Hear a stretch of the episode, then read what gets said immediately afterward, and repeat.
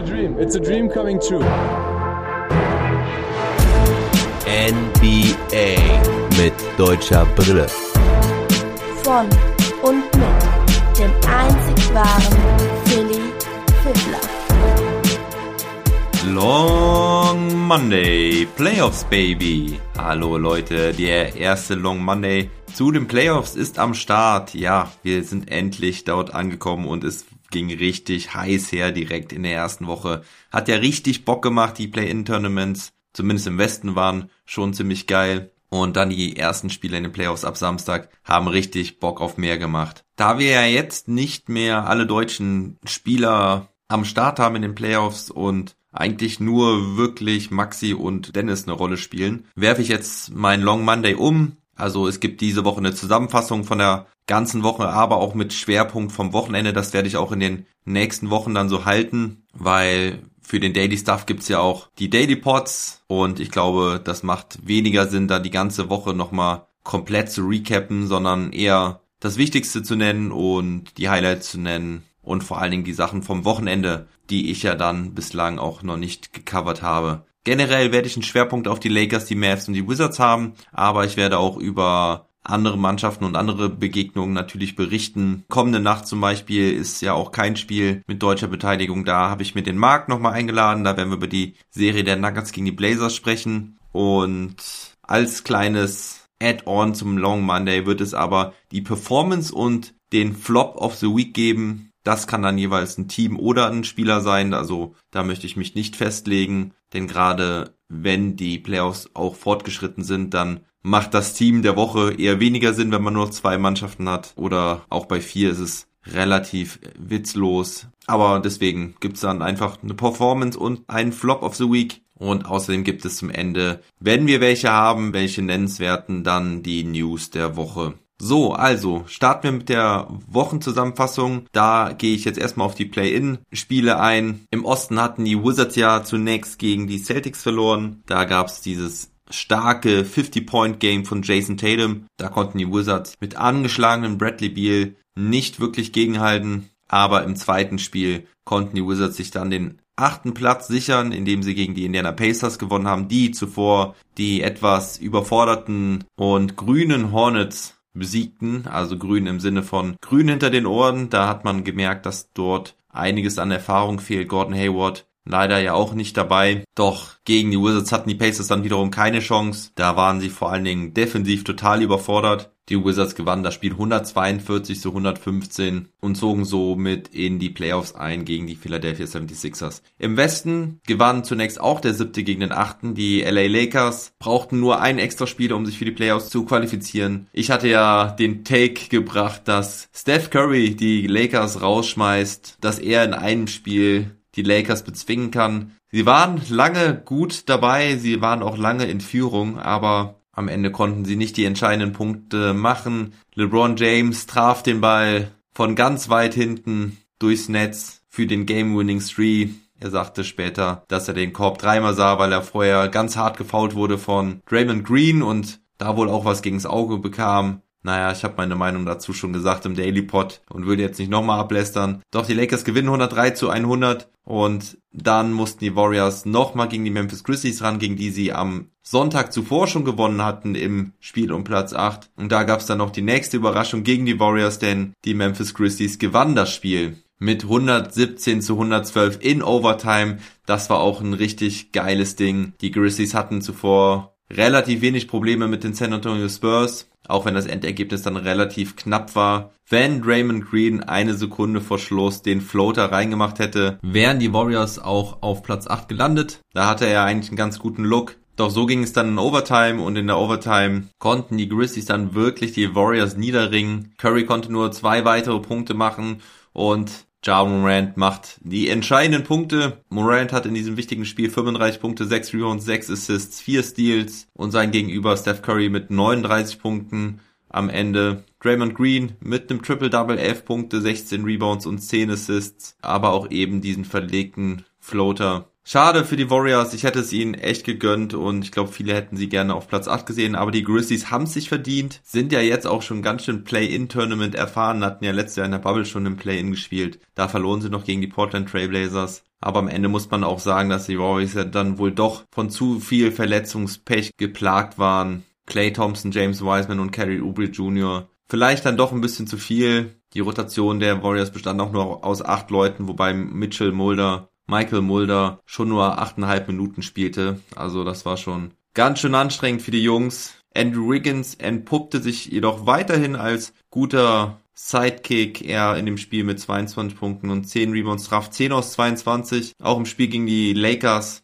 kann man sagen, dass Wiggins da war und ablieferte. Also er beendet die Saison auch stark und könnte auch in Zukunft ein wichtiges Puzzleteil für die Warriors sein, wenn sie nächstes Jahr mit Clay Thompson vielleicht sogar wirklich wieder ernsthafter angreifen können. Die Warriors haben ja wahrscheinlich auch noch einen ganz guten Pick, denn die Timberwolves haben sich in den letzten Wochen ja noch hochgespielt. Die Timberwolves mit der nur sechst schlechtesten Bilanz haben natürlich auch Chancen auf den Top 3 Pick. Aber wenn sie nicht unter die ersten drei kommen, bleibt der Pick bei den Warriors. Ansonsten ist er protected und geht zurück nach Minnesota. So, und dann ging es los mit den Playoffs. Samstagabend Heat gegen die Bucks um 20 Uhr. Ich mache das Ganze auch chronologisch. Das war ein richtig geiler Start in die Playoffs. Es ging auch direkt mal in die Overtime. Die beiden Mannschaften waren richtig auf Augenhöhe. Janis Antetokounmpo wurde sehr gut ausgeschaltet zunächst. Vor allem die Heat Defense stand da ziemlich gut. Janis hatte trotzdem drei richtig geile, krachende Dunks dabei in der ersten Halbzeit. Aber nicht nur die Heat spielten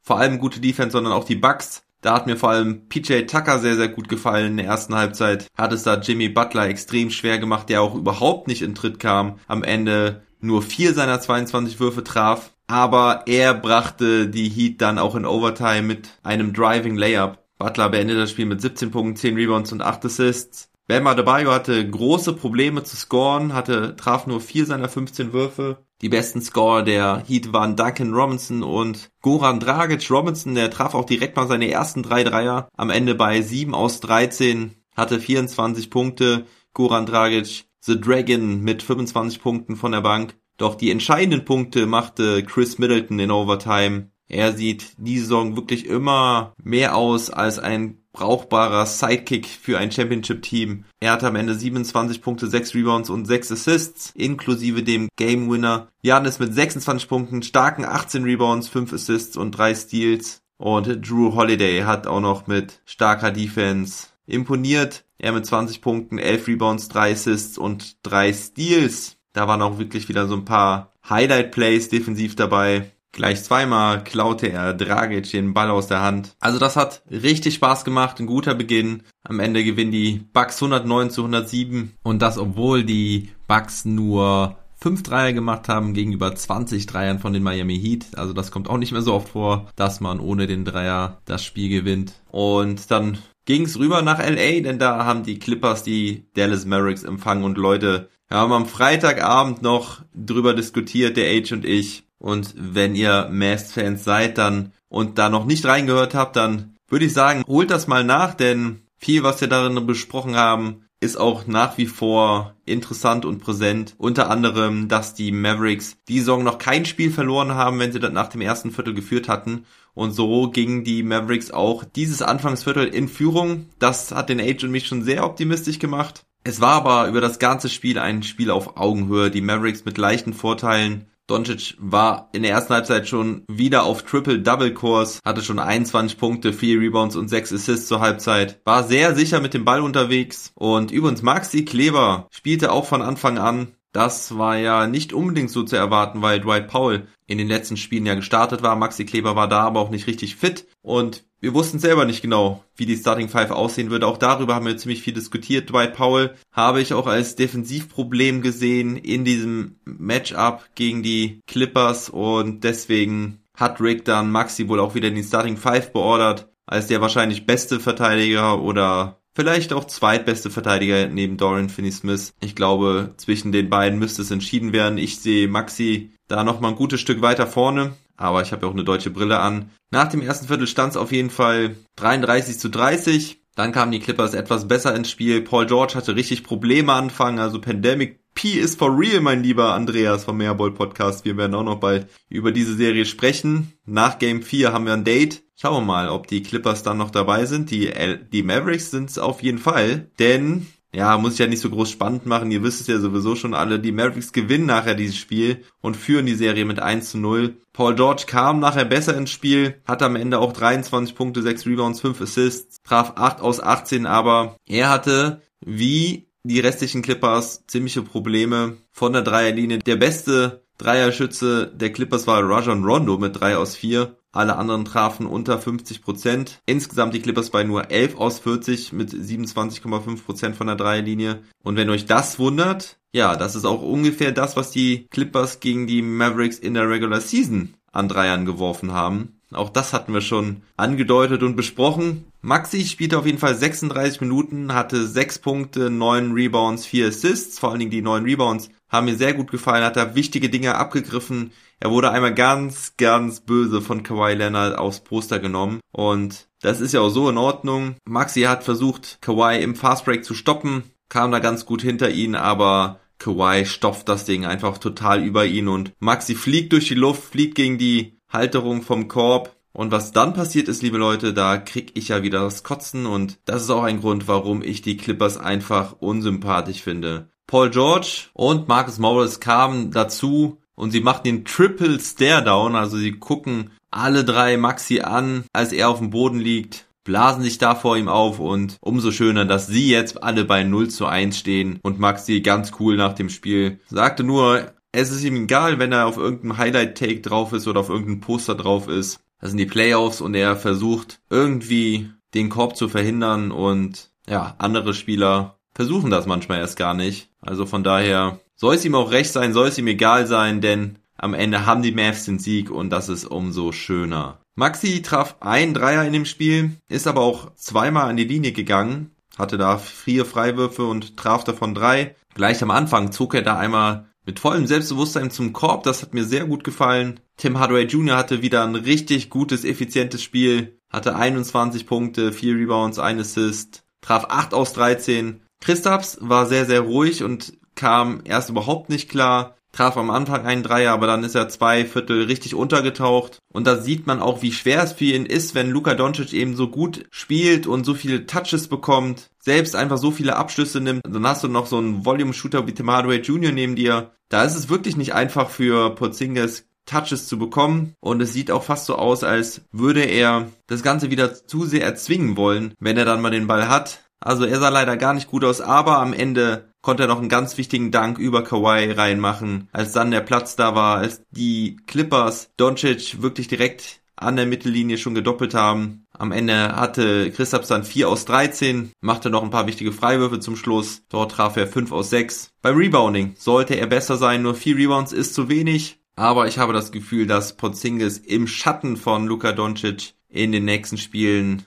wachsen kann und er deutlich bessere Möglichkeiten bekommt zu punkten. Dorian Finney-Smith war wieder mal richtig stark, ein sehr, sehr starker Rollenspieler. So, wenn er seine vier von fünf Dreiern trifft, was will man da mehr? Er beendet das Spiel mit einem Playoff Career High 18 Punkten, dazu 5 Rebounds, 2 Assists und 1 Steal, traf insgesamt 7 aus 9. Jane Brunson hatte auch ein gutes Playoff-Debüt. Er hatte 15 Punkte, traf 4 aus 7, ging auch sehr viel an die Freiwurflinie, 8 Freiwürfe, das ist Team High, davon traf er 7. Und Josh Richardson kam von der Bank, spielte 17 Minuten, aber die haben uns auch sehr gut gefallen. Er kommt auf insgesamt 8 Punkte, 3 Rebounds, spielte ordentliche Defense, also so ist er doch ganz schön wertvoll für die Mavs. Dwight Powell spielte nur 7 Minuten, aber auch die haben mir ganz gut gefallen. Wer nicht so richtig klar kam, war Willie Colley Stein. In seinem Playoff-Debüt spielte er auch nur 4 Minuten. Das hatte nicht so gut geklappt. Auch Nicolo Melli holte zwar 4 Rebounds in den 9 Minuten, aber sonst gelang ihm da auch nicht so viel.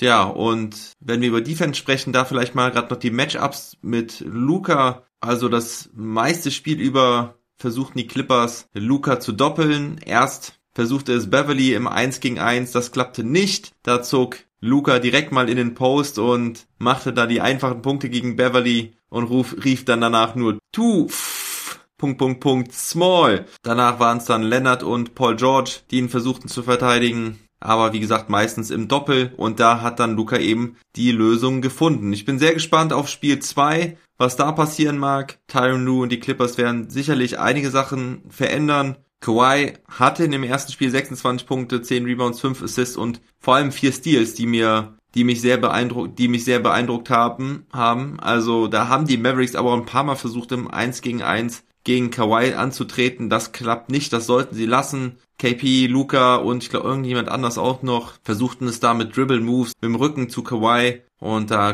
kam die Klaue dann immer wieder an den Ball. Doch Kawhi halt auch wieder mit Problemen von Downtown nur 1 aus 6. Auch Marcus Morris war ganz, ganz schwach an dem Abend. Nur 2 aus 8 insgesamt, kein Treffer bei 6 Dreierversuchen. Hatte am Ende nur 4 Punkte, weil er auch seine zwei Freiwürfe nicht traf. Bester Mann eigentlich von den Clippers war für mich Nicolas Batum, der von der Bank kam, 31 Minuten spielte, 4 aus 8 traf, hatte 11 Punkte, 7 Rebounds, 2 Assists. Er ist für mich ein ganz wichtiger Faktor für die Clippers. Auch immer wieder mit smarten Plays in der Defense. Und in der Nacht von Dienstag auf Mittwoch spielen die beiden Mannschaften dann wieder gegeneinander. Dann erst um 4.30 Uhr, also Mittwoch in der Früh. Dazu wird es dann auch den nächsten Game Report geben. Ja, dann war ich ziemlich hyped und hatte richtig Bock. Wollte mir noch die Nets gegen die Celtics angucken. Das habe ich auch eine Halbzeit lang geschafft. Danach sind mir die Augen zugefallen. Auch das war ein cooles Spiel mit einem ziemlich vielversprechenden Anfang. Boston ging anfangs in Führung, hatten zwar vorne ihre Probleme, aber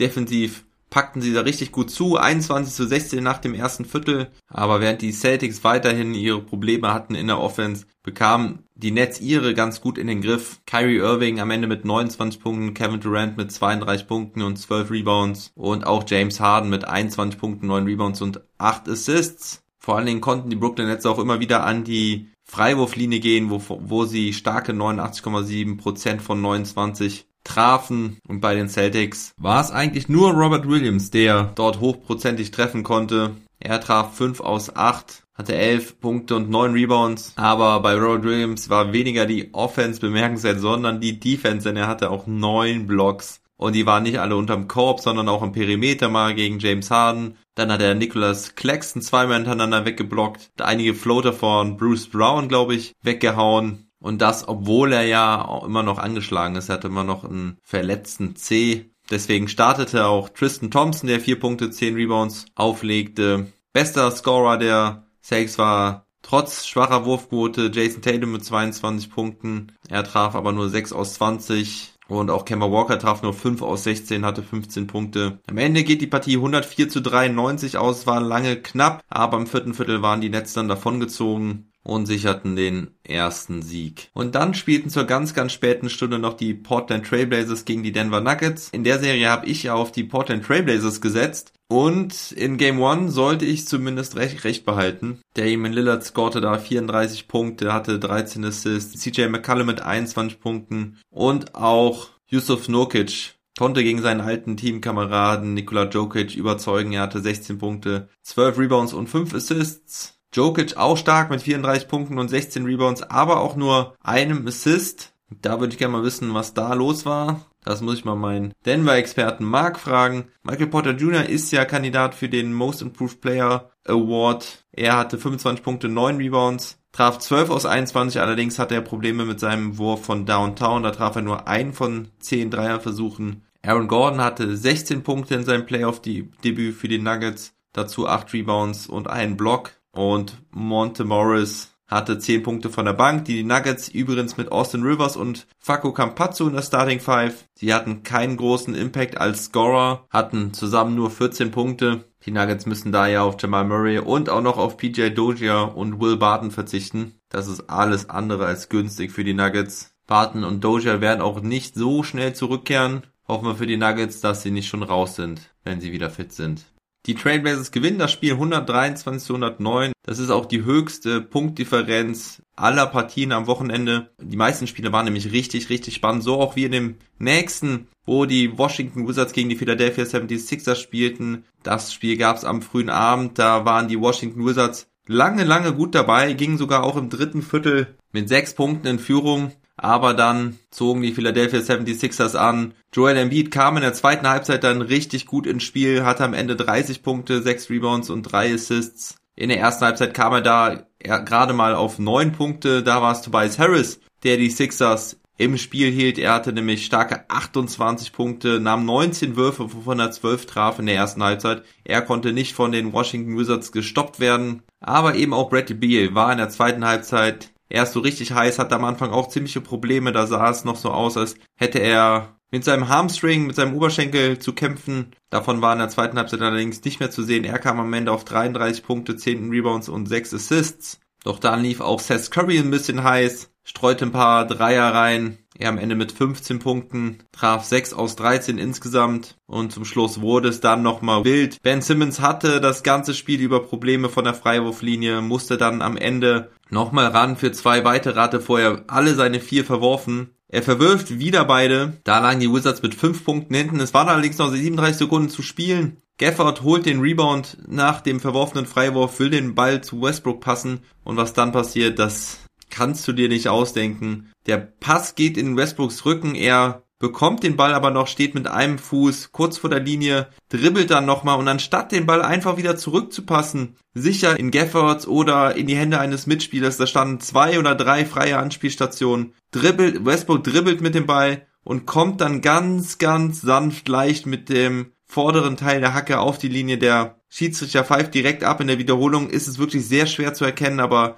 meiner Meinung nach ist er wirklich ganz leicht mit dem Schuh auf der Linie, so dass die Sixers dann wieder Einwurf bekommen. Die schmeißen den Ball allerdings weg und mit 17 Sekunden auf der Uhr bekommen die Wizards dann nochmal einen Dreierversuch und zwar von Russell Westbrook, aber der geht auch wieder nicht rein und damit ist das Spiel dann eigentlich entschieden. Westbrook kann keinen seiner zwei Dreierversuche treffen im Spiel, hat aber wieder 16 Punkte, 5 Rebounds und 14 Assists. Doch da war mal wieder so eine fragwürdige Entscheidung in der Crunch-Time von Russell Westbrook. Wer mir wieder sehr gut gefallen hat, war Daniel Gafford bei den Wizards mit 12 Punkten, 6 Rebounds und einem niceen Block gegen Tobias Harris. Das war auch einige Minuten vor Schluss, also auch ein wichtiges Ding. Ja, das Spiel hätten die Wizards vielleicht gewinnen können, aber Joel Embiid wirkte dann am Ende doch ziemlich fit. Ihm tat die Woche Pause natürlich auch sehr, sehr gut. Bei ihm sehe ich eher die Probleme, wenn es dann Richtung tiefen Playoff-Run geht. Also man hat ihm wirklich angemerkt, dass er zum Ende des Spiels keine Probleme hatte, spielte auch weniger als 30 Minuten heute. Und ich könnte mir gut vorstellen, dass die Wizards Spiel 2 in Philadelphia klauen. Wir werden sehen. Dann kam das Spiel der Lakers gegen die Phoenix Suns. Und ho, ho, ho, die Suns gewinnen das erste Spiel. 90 zu 99 war da der Endstand. Devin Booker war Topscorer mit 34 Punkten, 7 Rebounds und 8 Assists. Führte alle Spieler im Scoring an. DeAndre Ayton war für mich aber der X-Faktor. Er hatte 21 Punkte und 16 Rebounds. Spielte starke Defense gegen Anthony Davis, der nur 5 seiner 16 Würfe traf. Aber generell die Defense der Suns ziemlich beeindruckend. Chris Paul hatte nur 7 Punkte und 8 Assists. Allerdings muss man da dazu sagen, dass er sich in der ersten Halbzeit verletzt hatte. Er kam dann wieder, aber er war sichtlich angeschlagen, hatte Probleme mit der Schulter. Ich habe da ein ziemlich cooles Video auf YouTube gefunden. Das habe ich auch auf Twitter geteilt, wenn ihr euch das mal anschauen wollt. Da ist irgend so ein Dr. Sutterer, der ziemlich genau erklärt, was da wohl passiert ist. Denn Chris Paul ist auf den Boden gefallen, hat sich allerdings nicht beim Aufprall wehgetan, sondern vorher stößt er halt gegen seinen Teamkollegen Cameron Johnson und verdreht sich dabei den Nacken. Und da muss er sich wohl irgendwie einen Nerv nicht gerissen, sondern ja, kann man sagen gezerrt. Ich weiß es nicht genau, wie man es am besten ausdrückt, aber schaut euch dieses Video an. Es erklärt wirklich ziemlich gut, was da im Körper passiert. Also es ist eine Reizung vom Nerv und die hat ihm dann wohl so gehindert, dass er halt mit dem rechten Arm eigentlich gar nicht mehr richtig dribbeln kann. Der Schmerz zieht halt vom Nacken bis in den Ellbogen rein. Aber das Gute an diesem Video ist, dass er da erklärt, dass es eine Geschichte ist, die auch schnell wieder weggeht und wir somit hoffentlich kein weiteres Chris Paul Drama in den Playoffs haben. Wäre ja auch zu bitter, wenn er wieder verletzt wäre. Dann gab es noch eine Auseinandersetzung zwischen Cameron Payne und Alex Caruso. Das, das Ganze endet damit, dass Cameron Payne ejected wird. Alex Caruso und Montrezl Harrell, der dazu gestürmt war, bekommen nur ein Technical. Auch das ist eine sehr fragwürdige Entscheidung gewesen, denn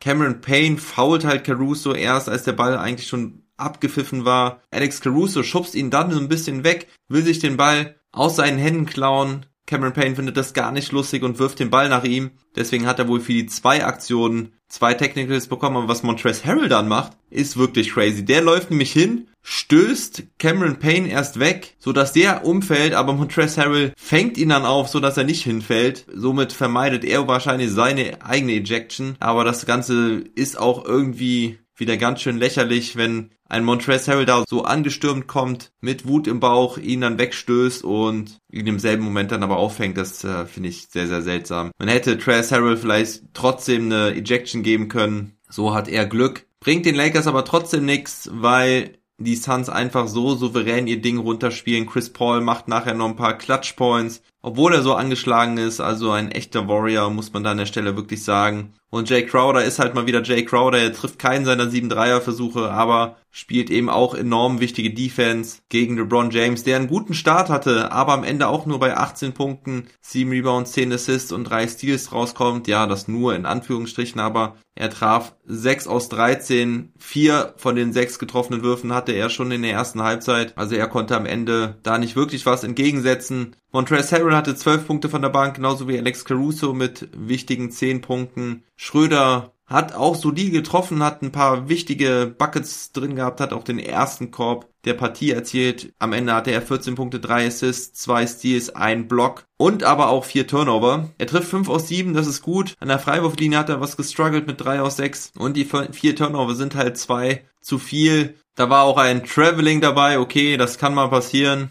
Und zweimal hat er da wirklich Probleme mit der Defense. Ja, der vierte Turnover ist eigentlich Quatsch, weil da rettet er den Ball aus Out of Bounds, springt er in die Luft und hält den Ball im Spiel. Er geht halt dann zum Sun-Spieler. Also eigentlich kann man sagen, nur drei Turnover für Schröder. Dennoch gerade im Verhältnis zu den Assists ein bis zwei zu viel. Aber das sind so in etwa die Zahlen, die wir uns von Schröder erwartet haben. Vielleicht ein bisschen mehr auf den positiven Seiten. Ein paar Assists mehr, ein paar Rebounds mehr. Aber vor allem muss halt Anthony Davis mehr abliefern. Und ich glaube, Anthony Davis wird nächstes Spiel ganz schön eskalieren. Das ist so meine Vermutung. Drummond bleibt ein Problem bei den Lakers. Er hat zwar diesmal 12 Punkte, 9 Rebounds, 1 Steal und 1 Block, aber dennoch wirkt das Ganze nicht passend in der Offense. Mark Gasol und Markeith Morris spielten zum Beispiel beide gar nicht. Ben McLemore hatte einen Verkehrsunfall. Das sah auch ganz schön böse aus auf den Fotos, aber alles gut bei ihm. Er hätte auch spielen können, spielte dennoch nicht. Und die Lakers jetzt auf jeden Fall unter Druck, aber LeBron James hat schon öfters ein Game One verloren und ich glaube, dass sie auch das nächste Spiel schon gewinnen können in Phoenix. Obwohl die Phoenix Suns halt wirklich sehr, sehr beeindruckend sind mit ihrer Konstanz über die ganze Saison schon über.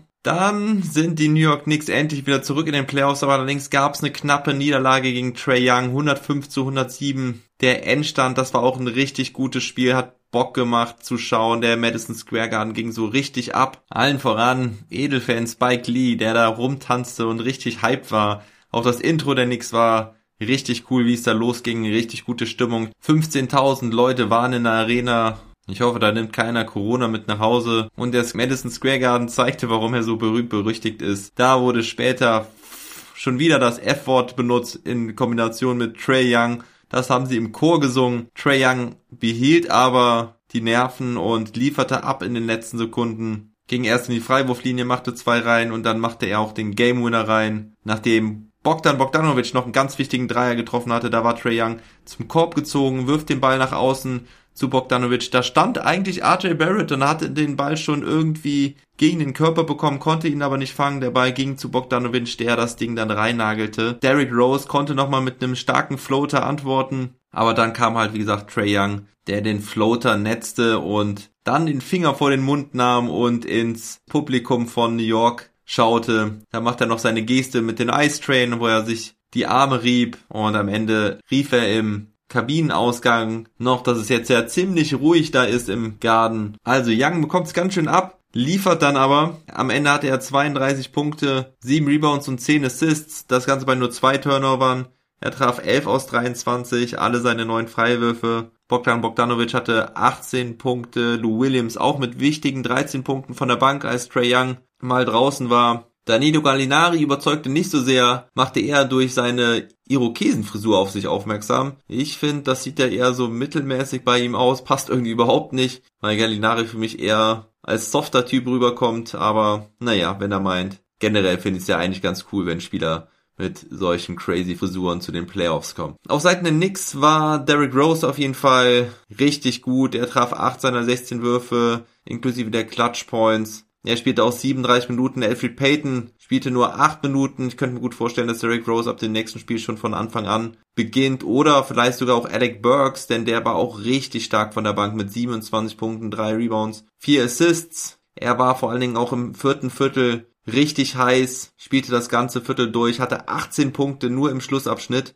Nur ganz am Ende traf er einen wichtigen leider nicht. RJ Barrett hatte einen geilen Dank dabei, Nerlens Noel mal wieder mit einem heftigen Block. Barrett kam auf 14 Punkte und 11 Rebounds und Nerlens Noel auf 6 Punkte, 3 Rebounds und 2 Blocks. Julius Randle enttäuschte so ein bisschen, vor allem beim Scoring. Er hatte 15 Punkte, 12 Rebounds und nur 4 Assists. Da bin ich gespannt, ob er im nächsten Spiel abliefern kann. Ich hoffe, dass die Knicks da die Serie ausgleichen können und dass das eine spannende Geschichte zwischen den beiden wird. Trey Young wird auf jeden Fall nicht mehr Publikumsliebling in New York, aber ich find's geil. Da war richtig Stimmung im Garten. Und ich bin gespannt, wie er im zweiten Spiel auftreten wird und wie der Garden ihn dann empfangen wird. Last but not least gab es noch ein Duell des ersten gegen den achten und zwar die Utah Jazz spielten dann gegen die Memphis Grizzlies, die sich ja diese Woche qualifiziert hatten und da gab es eine faustdicke Überraschung, denn die Grizzlies grinden die Jazz nieder und holen sich den ersten Sieg in der Serie. Dylan Brooks und Ja Morant komplett überzeugend. Dylan Brooks hatte mal wieder ein richtig geiles Game, war defensiv voll am Start, aber auch offensiv machte er starke 31 Punkte, traf 13 aus 26. Also früher galt er ja als sehr ineffizienter Scorer. Jetzt scoret er vor allen Dingen am Ring sehr, sehr effektiv. Außerdem hatte er 7 Rebounds, 2 Assists, 2 Steals und auch 2 Blocks. Aber auch Ja Morant war wieder sehr überzeugend mit 26 Punkten und 4 Assists. Und Slowmo Kyle Anderson mit 14 Punkten und 6 Steals. Jonas Valanciunas räumt in der Mitte ab mit 15 Punkten und 12 Rebounds. Und so gewinnen die Grizzlies, die das jüngste Team seit zehn Jahren in den Playoffs sind, mit 112 zu 109. Rudy Gobert war am Ende ausgefault, er kam auf 11 Punkte und 15 Rebounds. Da sah das Ding dann eigentlich auch entschieden aus, aber die Jazz kamen noch mal ran, vor allem Bojan Bogdanovic hatte eine starke zweite Halbzeit, kam am Ende auf 29 Punkte. Mike Conley am Ende mit 22 Punkten und 11 Assists. Auch Derek Favors ersetzte Rudy Gobert ganz gut, hatte 12 Punkte und 11 Rebounds. Doch es fehlte das Scoring eben von Donovan Mitchell, der das Spiel doch noch aussaß. Eigentlich sollte er spielen, aber er scheint doch noch nicht ganz fit zu sein. Jordan Clarkson hatte nur 14 Punkte von der Bank bei 5 aus 16, das ist zu wenig. Und auch Joe Engels hatte nur 11 Punkte und 2 Assists. Kleiner Schocker für die Jazz. Werden sie jetzt vielleicht doch ein Aus in der ersten Runde erleben? Ich glaube noch nicht dran. So sehr ich die Grizzlies mag und so sehr ich ihre Art und Weise schätze. Ich glaube auch, dass es ein ziemlich schlechtes Matchup eigentlich ist für die Jazz, weil die Grizzlies eben so taffe Defense spielen können. Außerdem kann Valanciunas Gobert das Leben sehr, sehr schwer machen. Umso mehr verwundert war ich, dass die Jazz ja alle ihre drei Spiele gegen Grizzlies gewonnen hatten bisher in der Regular Season. Ich glaube, am Ende setzt sich aber die Qualität der Jazz durch. Donovan Mitchell ist wahrscheinlich im nächsten Spiel dabei. Ich glaube, sie werden alles dafür tun, dass er im zweiten Heimspiel am Start ist, so dass man nicht mit 0-2 nach Memphis reisen muss. Und Vielleicht brauchen die Jazz auch sechs oder sogar sieben Spiele, doch ich glaube, deren Qualität wird sich dann schon durchsetzen. Ja, dann kommen wir jetzt zum Flop und zur Performance der Woche. Fangen wir mit der Performance der Woche an. Und über die haben wir nämlich gerade geredet. Das sind die Memphis Grizzlies, die nämlich alle ihre drei Spiele diese Woche gewonnen haben. Beeindruckend das Play-In-Tournament bewältigt haben mit den Siegen gegen die Spurs und gegen die Warriors. Jetzt der Upset gegen die Utah Jazz. Ich fände es ja mega geil, wenn sie die Jazz raushauen würden. Das vorletzte Mal, dass das passiert ist, waren übrigens die Memphis Grizzlies gegen die San Antonio Spurs damals mit 4 zu 2 an die Serie, kann ich mich noch sehr gut erinnern, wie Mike Conley mit Marc Gasol die Spurs raushaute. Das letzte Mal waren es übrigens die 76ers, die gegen die Chicago Bulls gewannen mit 4 zu 2. Das war 2012, also schon neun Jahre her. Es wird mal wieder Zeit. Also die Memphis Grizzlies, mein Team der Woche, Performance of the Week in dieser Woche. Mein Flop der Woche war gar nicht so einfach. Ich fand, es gab gar nicht solche Underperformer in diesen ersten Tagen in den Playoffs. Jimmy Butler, ja, mit 4 aus 22, aber er hatte halt auch den Game-Tying Layup da gemacht, kurz vor Schluss. Auch Bam Adebayo war ein bisschen enttäuschend. Doch die Defense der Heat war so stark, dass ich da eigentlich keinen wählen kann. Judas Randall habe ich überlegt, aber alles schlecht war da bei den Knicks ja auch nicht. Und so muss ich dann doch diesen Premieren Award, diesen nicht so schönen Award an die Charlotte Hornets vergeben, die mich doch ein bisschen enttäuscht haben im Play-In-Tournament. Da hätte ich mir einfach ein bisschen mehr erhofft, ein bisschen mehr Gegenwehr erhofft, aber vielleicht können sie es ja irgendwie als Trostpreis sehen, dass man doch irgendwas abstaubt dieses Jahr. Wir haben auf jeden Fall eine klasse Saison gespielt. Wer hätte das gedacht? Am Ende mit ein bisschen Verletzungspech abgerutscht vielleicht wären sie ohne die Verletzten auch ein bisschen weiter oben gelandet. Das glaube ich eigentlich mit ziemlicher Sicherheit, zumindest auf Platz 7 oder 8 und hätten so zwei Chancen gehabt auf die Playoffs. Naja, aber die Zukunft kann ihnen gehören. Bin gespannt, was da in Charlotte passiert, ob sich da vielleicht eine richtig gute positive Aura um Lamello Ball entwickeln kann. Und das war's dann im Prinzip auch vom Long Monday heute. Morgen kommt dann der Daily Pod aber zu etwas späteren Stunde. Ich werde mir das Spiel der Nuggets gegen die Trailblazers angucken und darüber berichten. Das werde ich aber erst zum Vormittag schaffen. Leute, macht's gut. Ich wünsche euch diese Woche viel Spaß mit den weiteren Playoff-Begegnungen. Ich suche auch noch den einen oder anderen Gesprächspartner für diese Playoffs. Also, wenn ihr Bock habt, dann meldet euch doch einfach. Und wenn ihr generell einfach mal Feedback oder Anmerkungen habt, dann schreibt mir doch einfach. Ich freue mich über jede Nachricht. Ansonsten, wenn ihr mich supporten wollt, dann könnt ihr das gerne machen über Steady HQ. Den Link dazu gibt es über diese Episodenbeschreibung. Ich wünsche euch eine gute Woche. Macht's gut. Never stop ballin'.